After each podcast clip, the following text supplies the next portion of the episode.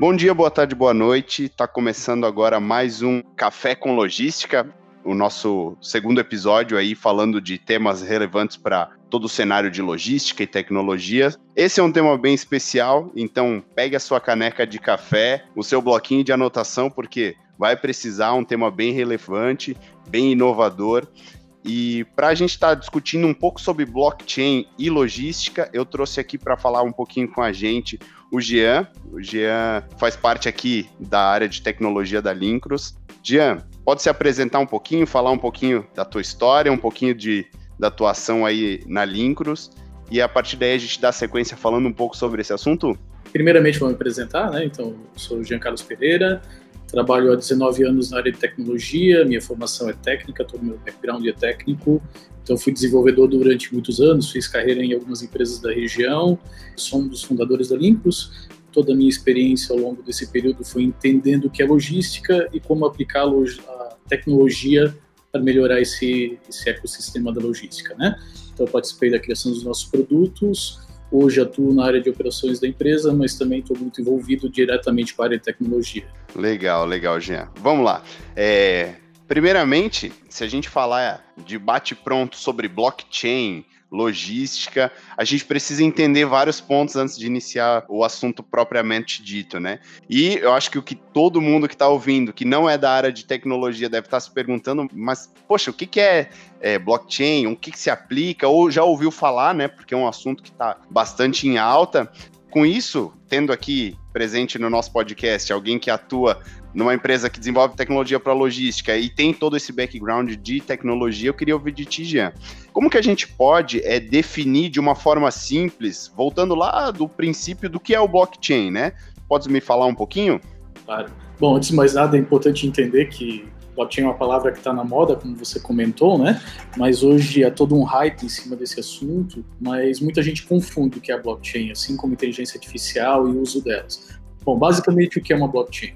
Blockchain é um banco de dados digital que ela armazena registros de uma forma inviolável, ou seja, você pode consultar, inspecionar os seus dados, mas você jamais vai conseguir alterar ou excluir um dado que foi adicionado em uma blockchain. Ela é realmente um banco de dados.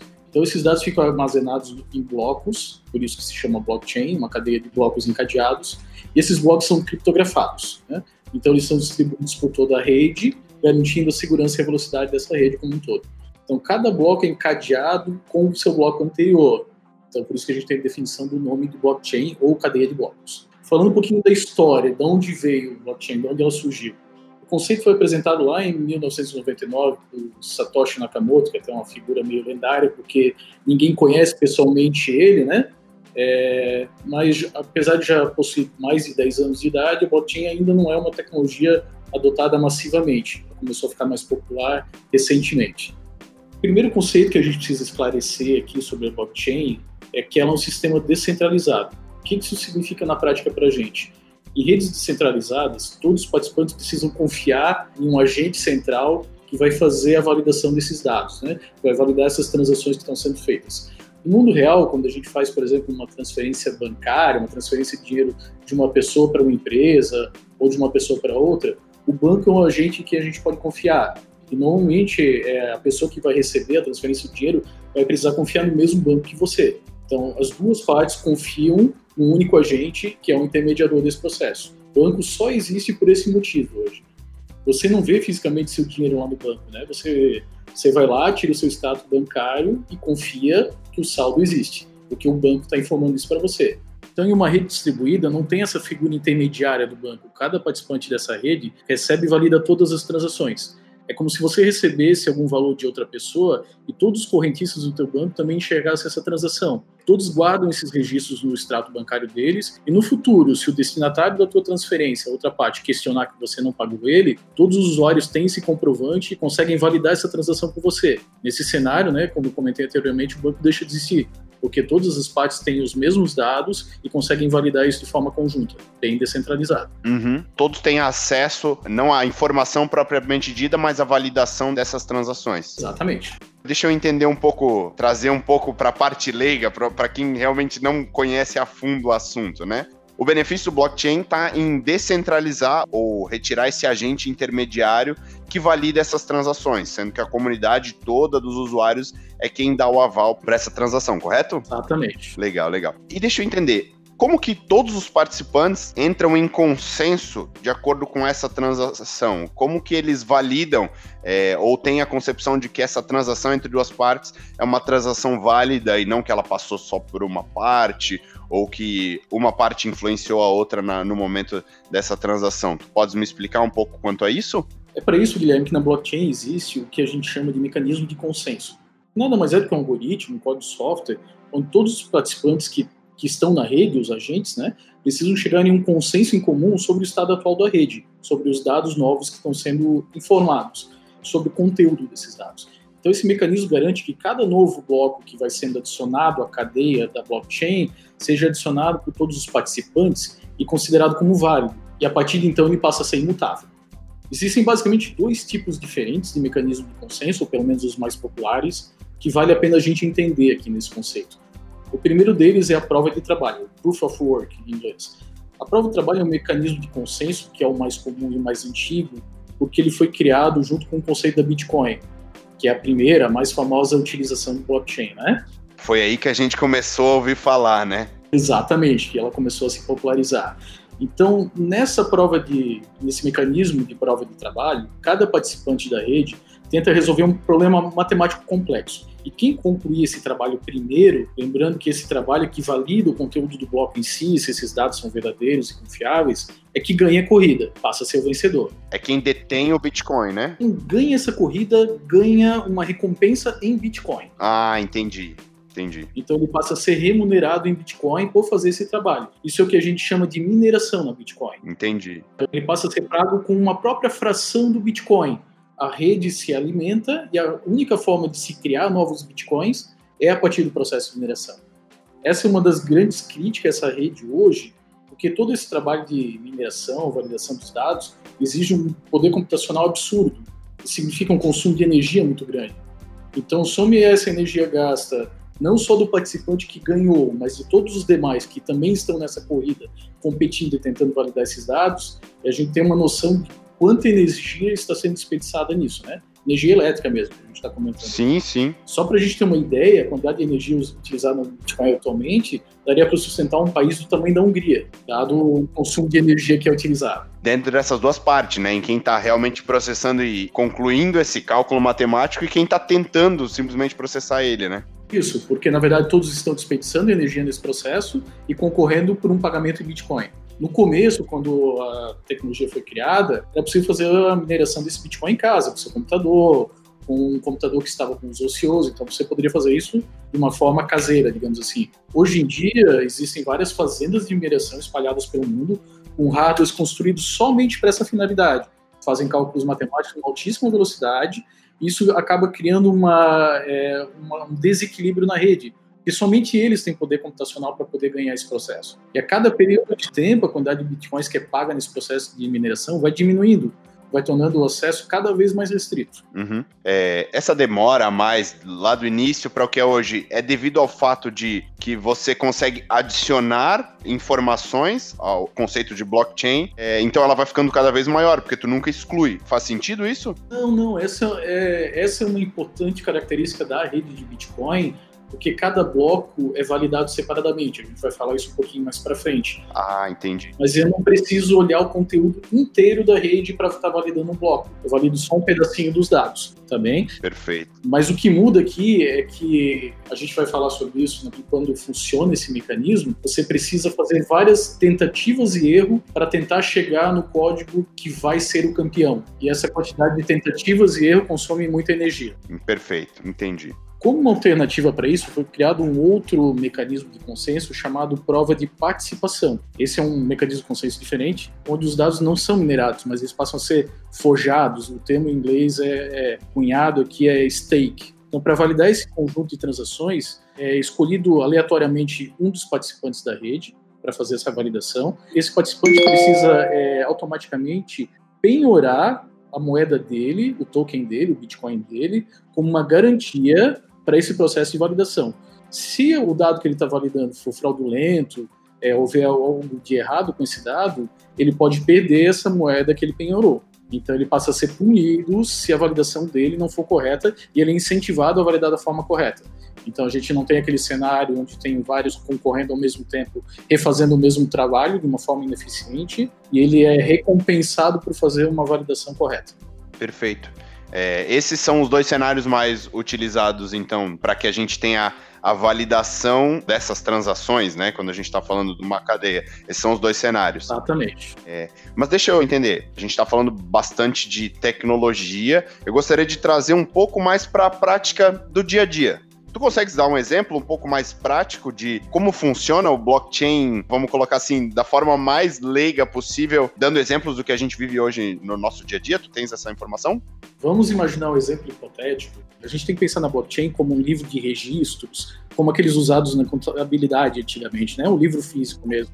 Ou tem o extrato bancário, onde cada evento é registrado em uma linha separadamente. Então vamos pegar aqui o exemplo da conta bancária. Imagine que o saldo inicial da sua conta é de 100 reais, certo?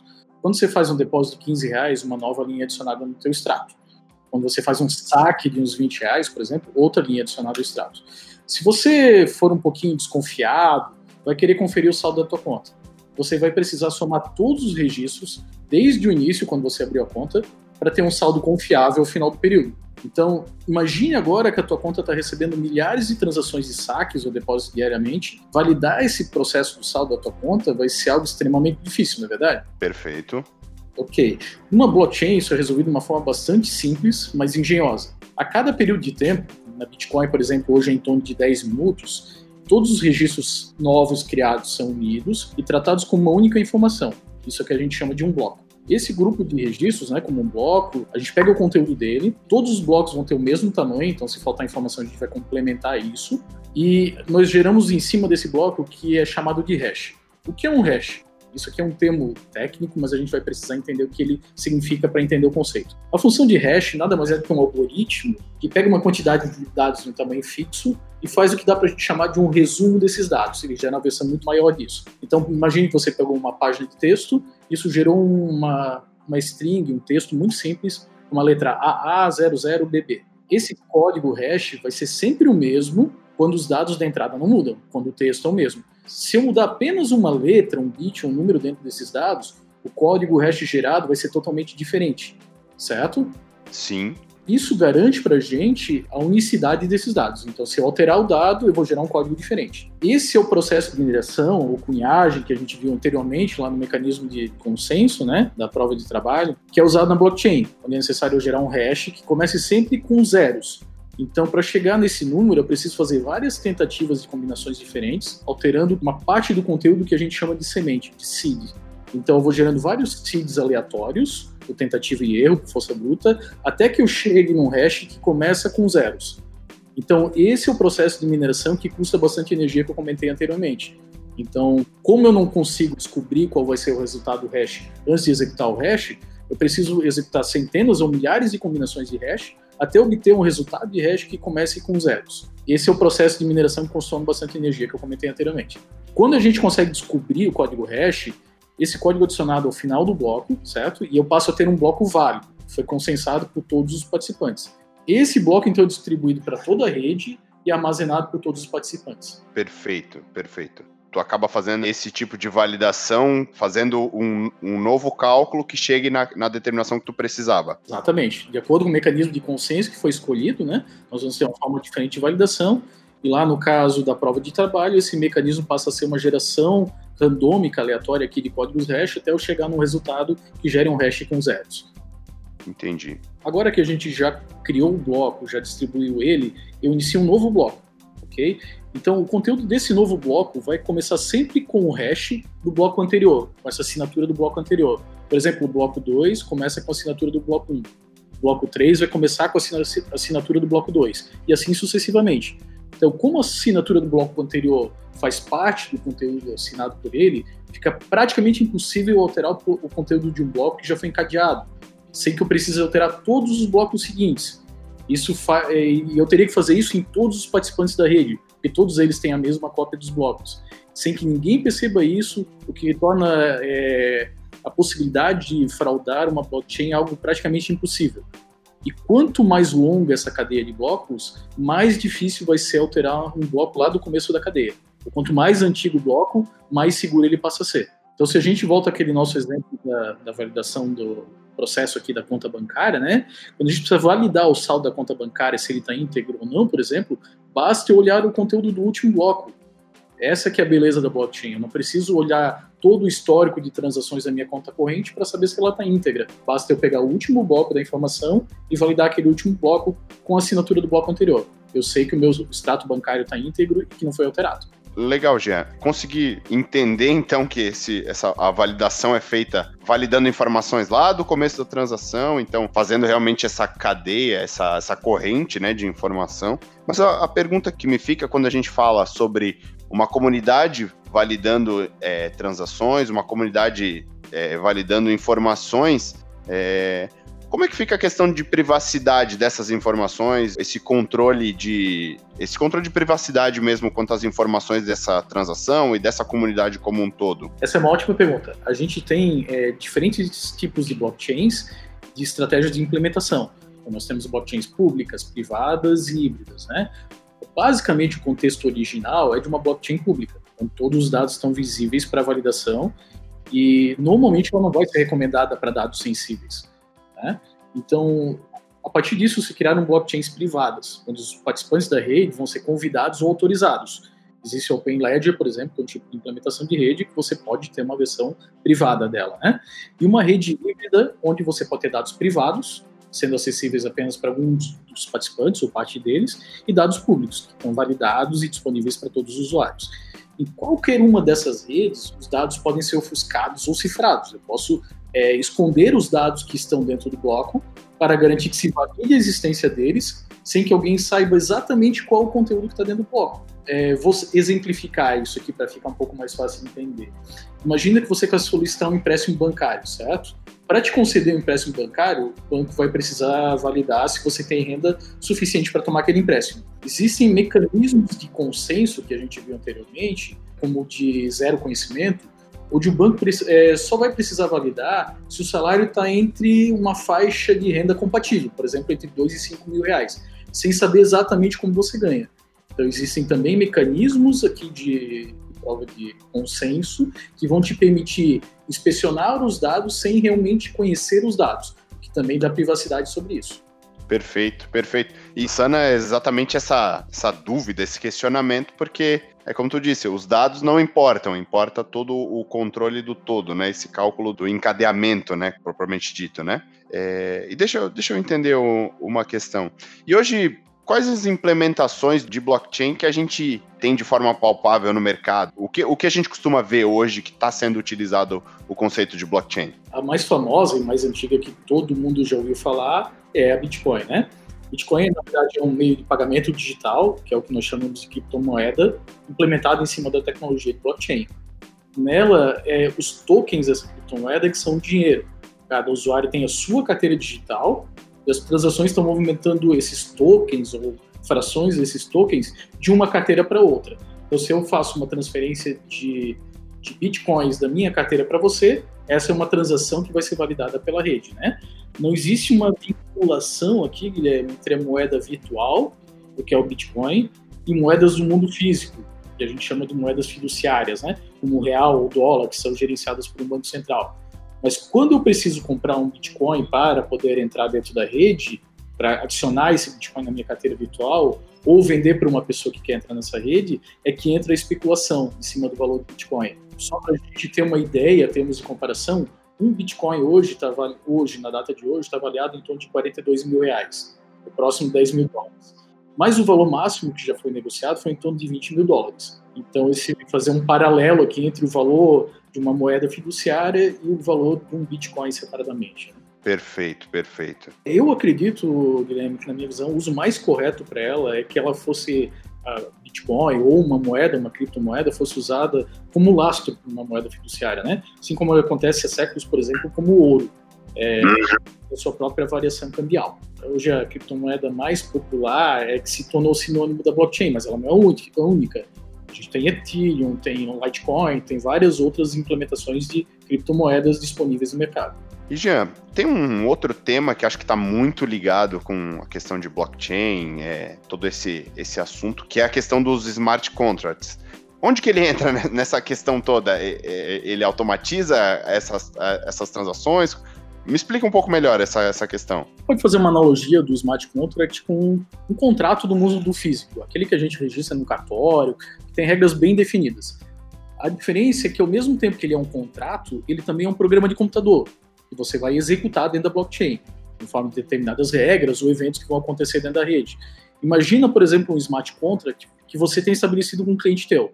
Você definiu que sempre que uma venda for feita para o teu cliente e a mercadoria for recebida corretamente, vai ser gerada uma comissão de 5% para o seu vendedor, o vendedor que efetuou o pedido.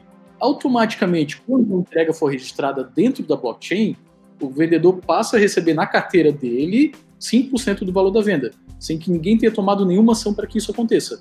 Porque apesar de ter o contrato com as regras definidas, esse contrato é executado pelos eventos que acontecem dentro da rede. Perfeito é aquilo que tu comentou, ele não é só um contrato, mas sim ele é um programa de computador, um, uma, um sistema que funciona por si só, né? Exatamente. O contrato é auto-executável, né? Uhum. Um outro exemplo que eu posso te dar disso aqui, Guilherme, é a necessidade de auditoria de fretes que o embarcador precisa executar, por exemplo, no nosso contexto de logística.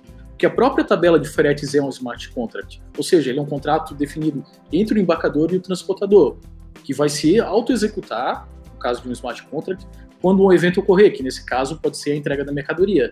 Então, todas as regras e validações de pagamento daquela tabela de frete já foram definidas anteriormente, lá no processo do BID, o Smart Contract passa a executar essas regras por algum gatilho específico, que nesse caso é a entrega da mercadoria. Então, sempre que for apresentada uma entrega da mercadoria, você tem automaticamente o contrato da tabela de frete sendo executado. Isso é interessante, né, porque é um novo paradigma que realmente vai revolucionar a forma como as partes interagem na cadeia, adicionando transparência, confiança, velocidade. Só que tem um grande ponto de atenção aqui. Esse contrato precisa ser muito bem definido e muito bem programado. Um simples bug nessa lógica aqui pode fazer com que o dinheiro seja transferido de uma carteira para outra e isso não vai mais ser desfeito. A blockchain não pode ser desfeita, né? Sim, sim. No decorrer do papo, a gente está trazendo um pouco mais para a nossa realidade, né? É, o conceito de blockchain, conceito de smart contract. E o legal é que, é que a gente já começa a, a, pensar em formas de utilização, né? Lá no início do papo a gente tava, poxa, mas qual a aplicabilidade? É, onde que tá? E tu trazendo um exemplo desse, a gente já consegue a entender que, dada a sua devida atenção necessária, né? Como tu comentou agora no finalzinho, porque o smart contract não é simplesmente o contrato que a gente tem hoje em dia entre duas partes que tu consegue negociar e tal. Ele é um programa de computador, ele vai executar, né? O blockchain ele vai ser uma bala de prata, ele vai ser é, um, um, conceito que realmente vai revolucionar e resolver a maioria dos nossos problemas de acordo contratual, de transação é, fraudulenta. Tu acredita ne nesse sentido que a solução está no blockchain? Com certeza não. A adoção de uma blockchain em praticamente todos os cenários, ela agrega uma complexidade muito grande existem soluções muito mais simples. O grande ponto aqui, o mais importante, quando nós vamos avaliar o que é, se realmente vale a pena adoção de uma blockchain ou não, é que você vai ter participantes diferentes, com conflitos de interesse, que precisam confiar em informações ou transações que foram executadas entre eles. Então, nesses casos, a blockchain vai se aplicar muito bem. Se vamos pegar aqui como exemplo, trazendo de novo para o mundo da logística, se você é um embarcador e precisa fazer uma transação de transporte com operador logístico, uma transportadora, o seu cliente, todos eles têm interesses diferentes nesse cenário. Você vai querer pagar o frete mais barato possível, da forma mais rápida, que faça o seu cliente feliz, certo? O operador logístico aqui vai tentar obter o melhor spread possível entre o que ele cobrou de você e o que ele vai pagar para o transportador. Na outra ponta, a gente tem o transportador que vai tentar obter o melhor pagamento de frete possível, né, com o melhor, menor custo para ele e o teu cliente que vai querer receber a mercadoria com o menor custo e o mais rápido possível. Se a gente trazer para a nossa realidade atual, hoje, a gente tem uma grande dificuldade em garantir a curacidade dos dados do EDI, por exemplo, trocado entre transportador e embarcador. Porque você não tem como garantir o um não repúdio. Ou seja, o transportador pode gerar dois EDIs, informações diferentes, para o mesmo evento de transporte, e você não tem como garantir que a primeira informação realmente foi gerada por ele e não foi alterada. Com a blockchain, tudo isso muda porque todos os participantes entram em consenso sobre o dado gerado. E ele ficou gravado de uma forma imutável, em um bloco lá da blockchain.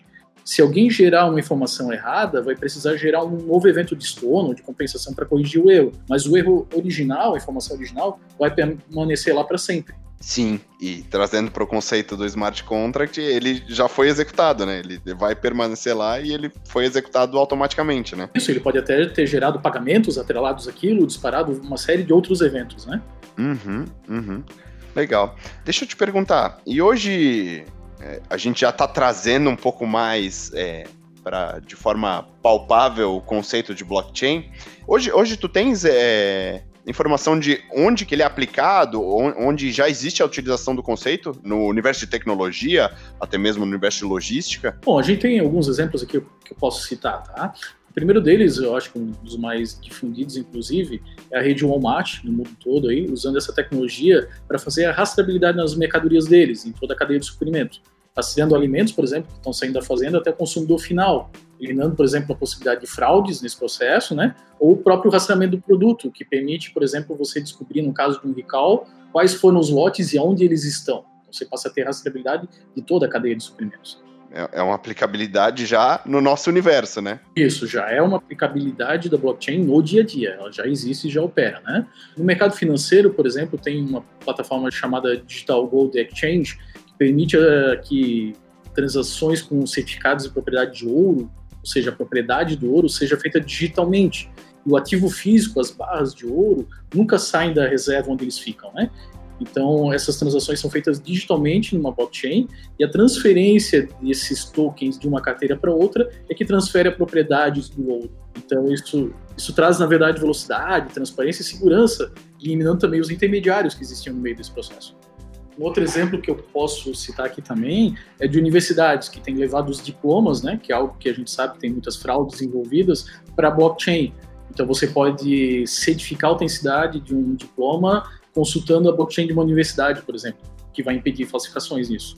Na esfera pública também, nós temos um exemplo no Brasil, onde o governo federal já começou a utilizar a tecnologia de blockchain no projeto BCPF, que é o Blockchain de Cadastro de Pessoas Físicas. Eles permitem a troca das informações do cadastro de CPFs a partir de uma blockchain. Essa informação é legal, né? Porque a gente está trazendo o conceito para uma esfera pública é que o, o modelo de negócio, a, a aplicação da tecnologia realmente está difundida, né? Porque a gente sabe do atraso que, que a gente tem quando a gente está falando de, de na esfera pública de, de tecnologia, de automação, né? Ainda são iniciativas um pouco isoladas, né, Guilherme? Mas a gente passa a ver elas é, emergindo cada vez em maior número e numa frequência maior. Então, em breve nós vamos ter um ecossistema todo de blockchains aí coexistindo. Legal. Legal até que tu usou a palavra ecossistema, que eu acho que trazendo bem aqui para o que a gente gosta de discutir no Café com Logística, é legal a gente ter toda essa passagem por entender um conceito que a gente já vê aplicabilidade em própria logística com Walmart, questão de, de transações financeiras, né? Questão de, de esfera pública, então a gente está falando de um conceito que já existe, já é atuante. Mas como que a gente consegue trazer, quando eu falo do ecossistema, para o ecossistema logístico, de logística de transporte, toda essa questão, o blockchain para essa aplicabilidade. Hoje já se tem desenhos do que poderia ser aplicado. Tu tens, como responsável de tecnologia de uma empresa que provém tecnologia para embarcadores, tu já tens um desenho de onde poderia ser aplicado esse conceito? Claro, claro, Guilherme. Assim, dentro do, das nossas análises e do nosso entendimento aqui, nós já visualizamos algumas possibilidades dentro do nosso ecossistema ou desse ecossistema de participantes diferentes, né? com conflitos de interesses aqui que precisam entrar em consenso sobre as informações e alguns usos bem interessantes. Eu vou citar alguns aqui para ti, por exemplo. O primeiro deles é um próprio processo de bid, né, onde a gente está fazendo a escolha do, dos parceiros de logística, dos transportadores que vão trabalhar conosco, em, que é executado pelo, entre o embarcador e o transportador. Né? Esse próprio resultado do bid pode ser convertido em smart contract, que vai permitir automatizar a validação dos dados, vai aumentar a transparência e a segurança disso. Então, o resultado do bid, que normalmente geraria uma tabela de frete, pode automaticamente virar um smart contract. Claro. Totalmente aplicável, né? Nessa questão, respeitando aquela questão de ter isso bem programado e bem estabelecido, que é o que hoje um processo de bid almeja. O conceito do bid é realmente firmar um contrato de, de prestação de serviço que seja executado lá no final, né? E com esse conceito de smart contract, realmente é como tu vai garantir que essa negociação vai ser automatizada, de certa forma, e, e, com base em toda essa cadeia e essa essa inteligência por trás de, de definir de que forma que, que, esse processo de prestação de serviço vai acontecer, né? Da mesma forma como você citou, né, que é um, uma contratação de um serviço, uma própria negociação spot também pode ser registrada na, na blockchain. O pagamento, conferência, da mesma forma, ela só passa a ser uma negociação temporária, mas da mesma forma que o bid ela vai ser totalmente registrada, pode ser automaticamente um smart contract que vai ser executado na blockchain. Um outro exemplo prático que a gente pode ter aqui rastreadores, né? E aqui o que fala muito é uma outra buzzword aqui do, do mundo de logística, é IoT, né? Com o advento que eu acho que a gente vai falar disso em outros podcasts, eu tenho certeza. Com certeza. Já, já estendo o convite para te trazer de volta aqui para estar discutindo referente a isso. Irei com certeza. E smartphones também, que são uma fonte de registros importantíssima para o blockchain, eles podem gerar uma série de eventos a partir desses dados, né? A gente pode, por exemplo, registrar a entrada automática de um veículo em uma área e registrar a entrega automatizada, validada pelo cliente, pelo fornecedor, pelo transportador, sem que ninguém precise apontar essa informação manualmente em lugar nenhum porque o próprio IoT é um integrante autorizado e válido dessa rede, né? Então a gente passa a integração entre esses dispositivos e a própria blockchain. Outro exemplo que a gente pode falar aqui também são companhias de seguros gerenciadores de risco, que precisam estar monitorando vários dados durante a jornada do veículo. Informação do motorista, do perfil da carga que está sendo transportado, a região de trânsito ou de entrega, onde vai ser feita a entrega. E os detentores dessa informação normalmente não compartilham esses dados até porque existe um risco dessa informação ser comprometida e pode ser usada, por exemplo, para facilitar o furto da mercadoria. Então, numa blockchain privada ou híbrida, como nós vimos anteriormente, pode facilitar muito o compartilhamento dessas informações com quem mais for interessado, permitindo que esses dados sejam acessados somente por quem tem a devida autorização, que tenha o acesso validado e que a gente possa ter essa garantia em cima disso. Sim, sim esses são apenas alguns dos exemplos, né, Guilherme? E com o passar do tempo vai ficar cada vez mais fácil, né? Com certeza, Jean. A gente está chegando ao final aqui do, do nosso podcast. Realmente, eu vim aqui para a gente ter essa conversa. Conhecia muito pouco, nem posso te dizer que conhecia o conceito de blockchain e já saí entendendo um pouquinho mais e além, né? A gente saiu com alguns insights de como a gente teria aplicabilidade no dia a dia, como a gente teria aplicabilidade aqui é, no universo de logística desde a parte de a gente estar tá, é, negociando um, um, transporte com nosso operador logístico, fazendo esse tipo de negociação, parte de automatização de pagamento, confiabilidade nesse pagamento, né, no rastreamento também, como tu comentou agora no finalzinho. É, realmente a gente acaba entendendo que esse tipo de tecnologia tem que ser aderida pelo universo de logística. É uma área que a gente anseia por tecnologia, né, todo dia.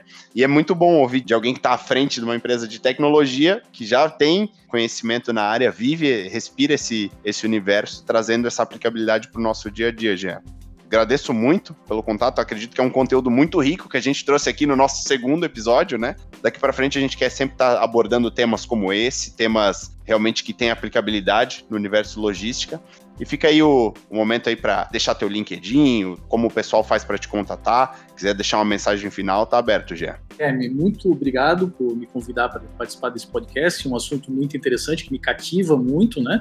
Quando a gente vê esse ecossistema e cada vez mais essas empresas, esses atores diferentes tendo que trabalhar no modelo colaborativo, nós entendemos que a tecnologia consegue ajudar muito aqui e esse é o nosso motivador, né? É isso que nos move todos os dias para transformar essa logística e fazer algo que agregue no dia a dia para quem trabalha, para quem utiliza essas soluções como um todo. Então, entender a aplicabilidade dessa blockchain e como nós podemos agregar realmente valor de fato com isso é algo realmente desafiador, mas motivante. Deixo aqui o meu contato, fico à disposição para quem quiser trocar informações, montar um de discussão sobre isso, né? Acho que depois aí nos detalhes você deixa meus contatos, mas o meu e-mail é jean.linkus.com, fica o meu LinkedIn também, Jean C. Pereira, e estou disponível de todas as formas aí para contato. Guilherme, muito obrigado novamente e fico à disposição. Claro, vai ser convidado para os próximos. Pessoal, a gente está encerrando aqui o nosso conteúdo, esse episódio. Eu espero que tenha sido de grande valia trazer esses conhecimentos. Vou deixar aí aqui o, o e-mail do podcast mesmo, que é cafécomlogística.lincros.com. Qualquer sugestão de pauta, dicas para o nosso podcast, dicas de convidados para estarem aqui conversando referente a, a temas que englobam no universo de tecnologia e logística, né? a gente está aberto a essas contribuições, tá bom? Estamos abertos aí a contribuições do nosso público, a gente gostaria realmente de estar de tá alinhado com o que vocês têm de expectativa com a gente, tá certo? Valeu, um grande abraço e até o próximo episódio.